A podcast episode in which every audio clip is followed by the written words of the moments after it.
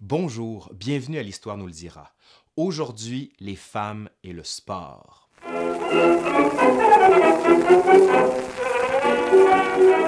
Pour plusieurs dans l'histoire, le sport a été l'affaire des hommes.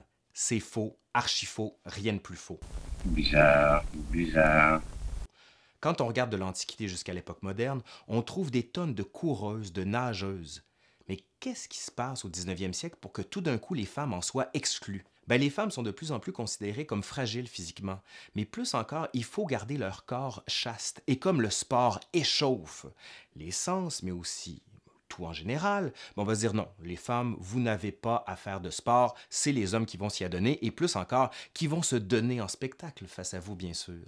J'ai déjà vu des faux culs, mais vous êtes une synthèse. L'autre élément, c'est la pudeur qui interdit aux femmes de s'adonner au spectacle en public. Mais plus encore, on enserre les corps. Les robes, par exemple, les grandes robes à cul, c'est-à-dire avec les, les fesses remontées, mais les corps à baleine qui reviennent, qui enserrent la taille. Donc tout ça, c'est rien pour faciliter le déplacement, pour faciliter la mobilité, pour faciliter le plaisir de se divertir et de bouger. Donc, impossible pour les femmes de faire du sport en plus. Mais ça, bien sûr, c'est simplement pour l'élite, hein, pour euh, les bourgeoises et pour les aristocrates. Qu'en est-il de la femme du peuple? Ben, disons qu'elle a ni le temps ni l'argent. Ni le temps parce qu'elle doit s'occuper de son ménage alors que son mari est parti et dans certains cas elle-même travaille. Et l'argent, c'est-à-dire, ben, comme les luttes syndicales n'ont pas véritablement prise, on gagne moins que rien. Donc comment pensez-vous qu'on peut se payer un divertissement sportif quel qu'il soit? Impossible. Sauf que tout ça va commencer à changer au milieu du 19e siècle. Et il y a une personne qui va permettre de donner un nouveau modèle dans la société. Et j'ai nommé l'impératrice Sissi.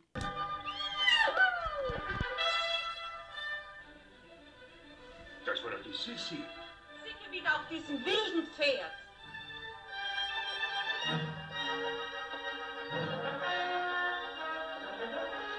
C'est dans les années 1860 que l'impératrice Sissi va faire sensation avec les exercices sportifs auxquels elle s'adonne.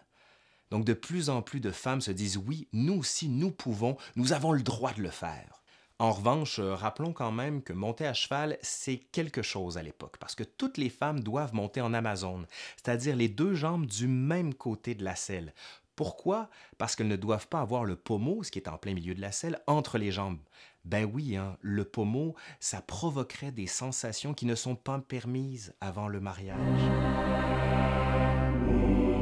Sauf que tout ça commence à changer. Entre 1860 et 1900, c'est le début des luttes pour permettre à la femme d'avoir des droits pleins et entiers. De plus en plus de femmes de la classe moyenne rejettent l'idée selon laquelle le corps féminin serait plus faible et doit être passif. Non, il faut le mettre en mouvement. Ah, c'est pas faux. L'idée va être bientôt partagée par nombre d'enseignantes et de directrices d'école qui vont inclure des exercices sportifs dans leurs établissements. On va adapter certaines activités masculines comme la gymnastique suédoise, le tennis, le hockey, bien sûr le hockey sur gazon, le netball qui est une version britannique du basketball américain. Bien sûr, hein, c'est en Angleterre que tout ça prend parce que c'est là que la culture sportive naît au début du 19e siècle. Girls, come on. Leave the saving of the world to the men? I don't think so. Les premiers collèges spécialisés pour les femmes en éducation physique commencent à naître à la fin du 19e siècle. En 1898, Dorette Wilke, qui ouvre la Chelsea School for Physical Training, déclare cependant, et je cite, J'espère qu'en fin de compte, mes filles ne seront jamais obligées d'enseigner. Je veux qu'elles se marient et soient aussi heureuses que possible. Le mariage demeure la seule vraie carrière des filles de la classe moyenne.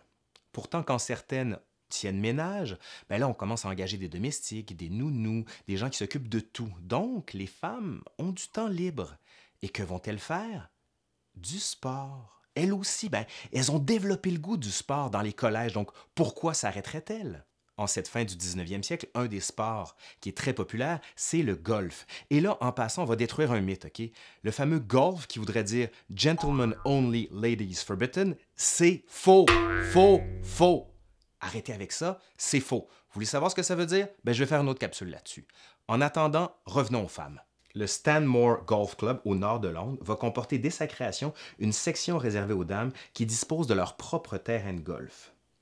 En 1893, le Ladies Golf Union organise un championnat et une certaine Lady Margaret Scott va le remporter haut la main et d'ailleurs on va admirer sa grâce et la capacité qu'elle a de frapper la balle le plus élégamment possible. C'est tellement une joueuse exceptionnelle qu'elle va apprendre le golf à ses frères, mais bien sûr après elle va se marier et elle va tout abandonner. L'autre grand sport qui va être très populaire, c'est le tennis. Ben oui, le tennis, pourquoi?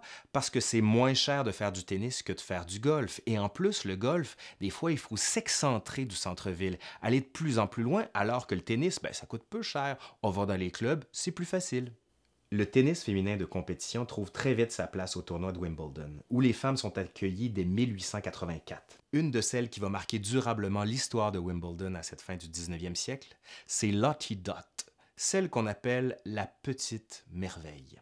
Elle est également joueuse de hockey, golfeuse, patineuse, tireuse à l'arc exceptionnelle et va gagner le premier de ses cinq titres en 1887. Le premier de ses cinq titres alors qu'elle n'a que 15 ans.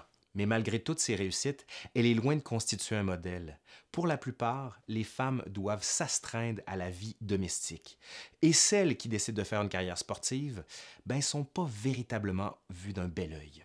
L'autre élément qui fait que certaines adorent le tennis, c'est que c'est un marché matrimonial. Ben oui, pour les célibataires qui cherchent un homme, ben, on peut faire du tennis en double. C'est d'ailleurs comme ça qu'on a commencé à organiser des matchs de double. Et une fois, bien sûr, que femme a trouvé mari, elle peut délaisser le sport et faire ce qu'elle veut, c'est-à-dire s'occuper de ses enfants, faire à manger. En cette fin du 19e siècle, on est donc loin d'encourager le sport féminin. Ça va prendre plusieurs, plusieurs, plusieurs, plusieurs, plusieurs, plusieurs, plusieurs, plusieurs, plusieurs, plusieurs années avant que les femmes aient le droit de faire tous les sports possibles.